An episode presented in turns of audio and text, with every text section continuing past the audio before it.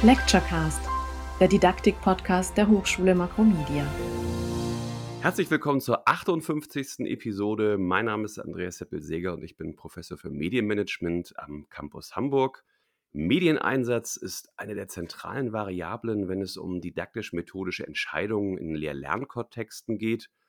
Und audiovisuellen Medien kommt dabei eine besondere Bedeutung zu, in Präsenzsituationen ebenso wie in Blended Learning Settings, für die Vermittlung komplexer Sachverhalte ebenso wie für das Anbahnen und Verorten einer kollaborativen Auseinandersetzung und Diskussion, ja, bis hin zur Nutzung von Video als Forschungsartefakte.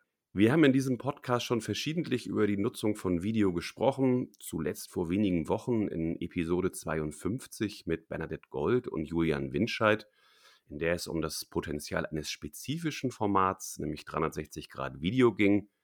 Heute nun soll der Blick wieder in die Breite gehen, wenn es um Einsatzszenarien von Video in der Hochschullehre geht.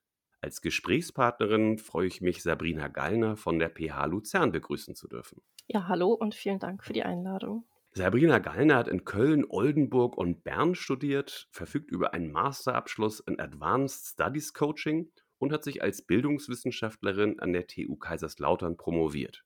Sie ist stellvertretende Leiterin des Zentrums für Hochschuldidaktik an der PH Luzern und bietet ihre Expertise in Teilselbstständigkeit auch außerhalb der Hochschule in Beratung, Coaching, Weiterbildung und Evaluation an. Sabrina, wie bist du als Bildungswissenschaftlerin auf das Thema Video gekommen? Ja, mein Einstieg in die Hochschuldidaktik ist jetzt schon gut zehn Jahre her und damals war ich Referentin für flexible Studienformate und da habe ich mich naturgemäß mit ähm, Blended Learning Formaten wie Flip Classroom auseinandergesetzt und da ist mir auch das Thema Videos begegnet. Außerdem habe ich da einfach auch ein persönliches Interesse dran. Ähm, mir macht es Spaß, so etwas auch in meiner eigenen Lehre auszuprobieren. Ich arbeite als Dozentin in der akademischen Weiterbildung. Ja, und bastel da einfach auch selber gerne mit solchen Dingen herum. Als dann die Pandemie kam, wurde das Thema bei uns an der Hochschule natürlich auch sehr zentral. Und vor gut einem Jahr haben wir dann eine Veranstaltungsreihe organisiert, wo ähm, bei uns Dozierende jeweils auch vorgestellt haben, wie sie denn Videos in der Lehre einsetzen. Das war sehr, sehr interessant.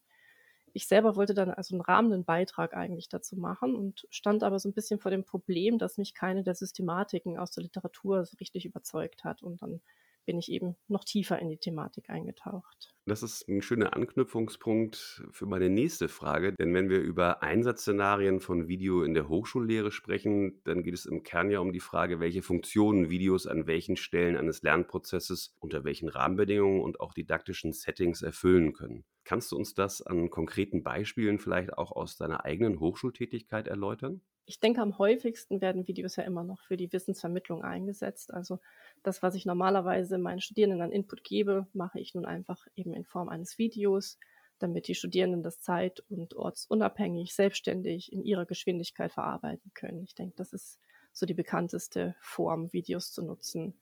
Dabei ist es ja im Prinzip egal, ob es ein kurzes Video ist, ein langes Video, ob es mit Stop-Motion produziert wurde oder ob es die Aufzeichnung einer Live-Präsentation ist oder vielleicht auch sogar fremdes Videomaterial, zum Beispiel von YouTube.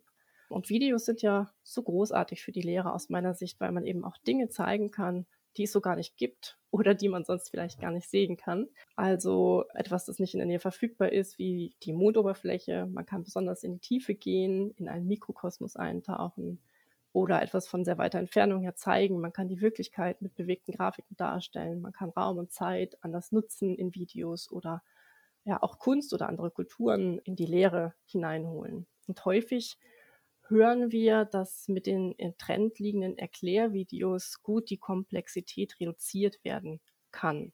Aber in der Hochschule möchten wir ja auch genau diese Komplexität vertiefen. Wir möchten darin eintauchen, sie aufzeigen, nachvollziehbar machen, verstehbar machen und dafür können sich Videos eben auch sehr gut eignen, gerade in der Hochschullehre. Also Wissensvermittlung bedeutet nicht immer nur, dass ich einen Vortrag, den ich sonst halte, aufnehme und mit bunten Bildern aufhübsche. Und jetzt vielleicht konkrete Beispiele eben. Ich kann ja Wissensvermittlung auch personalisieren. In einem Modul bei uns an der Hochschule werden zum Beispiel Einführungsvideos mit weiterführenden Materialien verlinkt, sodass sich die Studierenden in ausgewählten Themen spezialisieren können. Oder eine Mathematikdozentin, die reichert ihre Videos mit interaktiven Elementen an.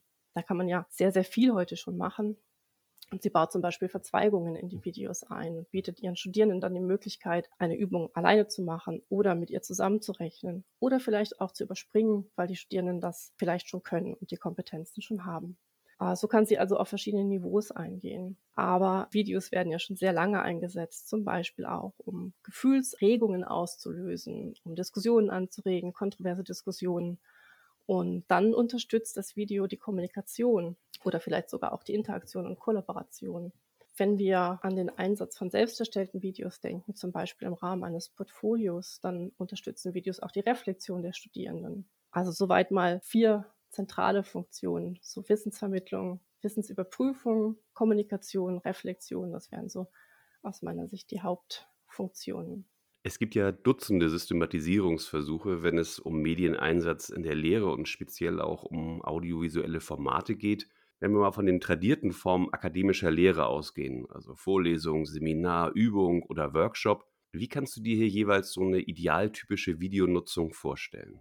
Mhm, das ist nicht eine ganz einfache Frage, da es aus meiner Sicht auch sehr auf das Fach ankommt. Absolut. Also eben, wir haben eine Dozierende aus der Mathematik, aber auch aus Bildungswissenschaften, die Videos im Flip Classroom einsetzen und damit die klassische Vorlesung ersetzen, aber eben sie ersetzen damit das Format. Ja, und es gibt sicherlich auch den Fall, dass Vorlesungen einfach aufgezeichnet werden, damit Studenten das eben im Nachhinein nochmal anschauen können, wenn sie nicht anwesend sein konnten.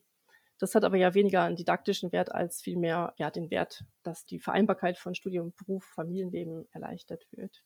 Ähm, in Seminaren werden ja häufig auch Videos eingesetzt, eben für Wissensvermittlung in der Selbstlernzeit. Und ich finde das eigentlich einen sehr guten Ansatz, damit die gemeinsame Zeit vor Ort wirklich auch dann kollaborativ genutzt werden kann. Das entspricht ja auch der Rolle der Dozierenden eher in einer coachenden und begleitenden, lernbegleitenden Haltung.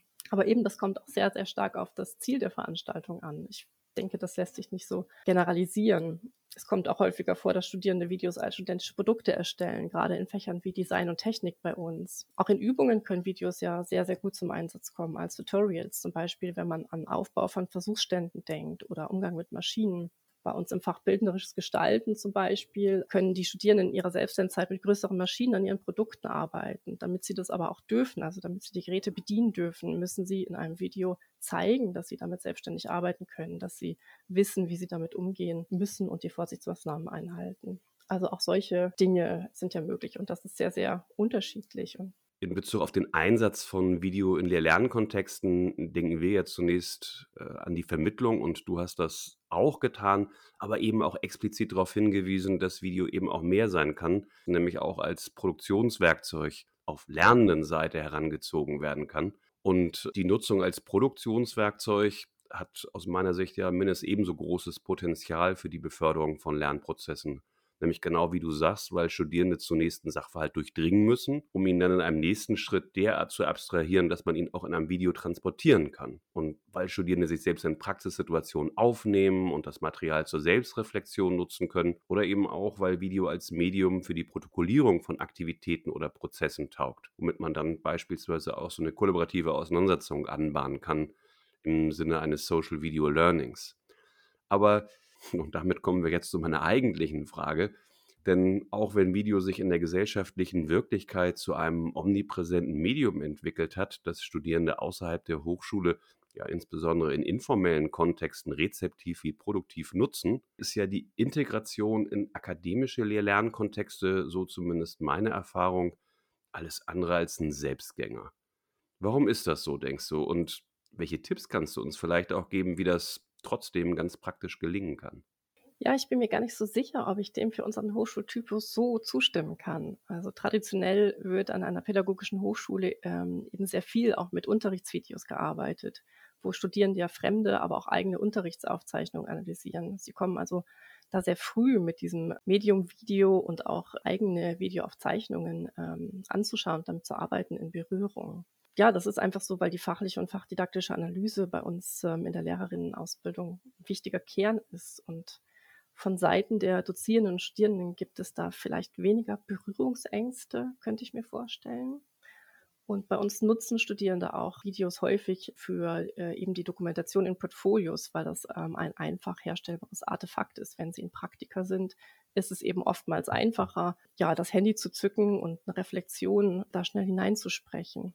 Andererseits kann ich mir auch gut vorstellen, dass man sich da auch abgrenzen möchte als Privatperson, die Social Media nutzt, egal ob als Dozent oder als Student. Und das ist ja auch eine wichtige Kompetenz, eine wichtige Medienkompetenz. Wobei wir haben in der Weiterbildung auch Kolleginnen, ähm, die Social Media Kanäle wie Instagram aktiv nutzen, um mit ihrer Community in Kontakt zu bleiben und aktiv Theorien und auch Tipps für die Lehrerausbildung auszutauschen. Also ich denke, da gibt es durchaus Potenzial. Wir haben bis jetzt über Videos als Lehrmedium und auch Lernwerkzeug gesprochen, aber in einem Nebensatz hast du auch das Thema Prüfungen angeteasert zumindest. Und in deinen Arbeiten weist du eben auch auf die Möglichkeiten hin, die sich eröffnen, wenn Videos zu Lernerfolgskontrolle oder auch schlicht für Prüfungen genutzt werden. Wie genau funktioniert das und welche Mehrwerte antizipierst du dabei? Ja, ich habe es ja vorher eben kurz angeschnitten durch das Einbinden von interaktiven Elementen, so zum Beispiel Antwort-Wahlfragen, Multiple-Choice, Zuordnungsfragen, können natürlich auch in Videos schon lernen, Erfolgskontrollen eingebaut werden. Das ist ja super, weil es automatisiert ist und unabhängig vom Dozierenden funktioniert. Das muss ja auch nicht ins Video integriert sein. Aufgaben können ja auch vorher oder nachgelagert zum Video eingebunden werden und vielleicht auch ganz klassisch mit Lösungsmustern hinterlegt werden oder ja auch äh, mit individuellem Feedback vom Dozierenden. Aber das würde sich jetzt eher ja auf formative Lernkontrollen beziehen. Sie können natürlich aber Videos auch gleich in eine Prüfung einbinden, wenn die Möglichkeit besteht, digital zu prüfen an der Hochschule. Also in der Physik oder Biologie oder auch Medizin fallen einem sicher schnell Beispiele ein, wo ein Video auch Ausgangspunkt sein kann für Multiple-Choice-Fragen in einer eher klassisch angelegten Klausur. Aber es gibt ja auch noch andere Möglichkeiten für andere Fächer sogenannte Branching-Szenarien zum Beispiel. Und äh, in der Lehrerausbildung kann man sich das sehr gut vorstellen, wenn wir den Kontext Schule nehmen, weil ich ja eben an einer PH arbeite, stellen wir uns ein Video vor, wo eine Lehrerin zu sehen ist, die ein Elterngespräch führt und etwas über ihre Schülerin zu deren Eltern sagt. Die Reaktion der Mutter im Video ist erstmal abwehrend und das Video endet jetzt. Die Studentin, die gerade geprüft wird, erhält jetzt verschiedene Entscheidungsmöglichkeiten, wie sie reagieren könnte vielleicht zwei verschiedene oder drei und sie kann dann auswählen und je nachdem, für welche Reaktion sie sich entscheidet, bekommt sie ein anderes Video angeboten. Und so geht es eben durch dieses Branching, durch diese Verästelung ähm, weiter. Und im Nachhinein in dieser Prüfung könnte sie sich ihren Entscheidungsbaum nochmal ansehen, reflektieren, fachlich begründen, warum sie was wie entschieden hat und das vielleicht auch in der Rückschau bewerten. Das wäre doch eine Prüfung auf einer hohen Kompetenzstufe. Ja, das wäre so eine Möglichkeit. Aber es gibt natürlich auch noch viele andere Möglichkeiten eben. Man kann ja auch Studierende selber Erklärvideos herstellen lassen oder ja, da gibt es äh, sicher auch noch ganz viele andere Möglichkeiten. Das war jeweils ein spannendes Beispiel, was du jetzt aus der Lehrerbildung gebracht hast, von dem ich mir aber auch einen Transfer in andere Wissensbereiche sehr, sehr gut vorstellen kann. Sabrina, zu guter Letzt und ganz unabhängig vom Medieneinsatz eine Frage, die wir traditionell immer an das Ende einer jeden Episode stellen, nämlich was sind für dich ganz persönlich drei Aspekte, die grundlegend für gelingende Hochschullehre sind? Ja, ein erster sehr zentraler Aspekt für gelingende Hochschule aus meiner Sicht ist der forschende Zugang, auch oder vielleicht auch besonders bei Lehrthemen. Denn egal, ob unsere Absolventinnen in einen konkreten Beruf starten, wie bei uns in der Lehrerinnenausbildung oder ob sie eine wissenschaftliche Karriere anstreben. Wir brauchen definitiv Absolventinnen, die mit ihren Werkzeugen umgehen können, die Quellen bewerten können, die alte Themen neu denken. Und ich denke, das gilt vor allem im Moment in den Zeiten, wo die AI-Generatoren so sehr boomen, noch viel mehr als schon zuvor. Ein zweiter sehr wichtiger Aspekt für gelingende Hochschule ist für mich der Austausch. Ich bin überzeugt davon, dass gute Lehre und auch gute Forschung nur dann entstehen kann, wenn wir voneinander lernen. Und äh, ja, gute Lehre ist ja ein Konzept, was sehr stark dem Wertewandel unterworfen ist. Wir müssen also immer wieder auch aushandeln, was wir damit meinen und wo wir hinwollen. Und das gilt natürlich auch vor die Forschung.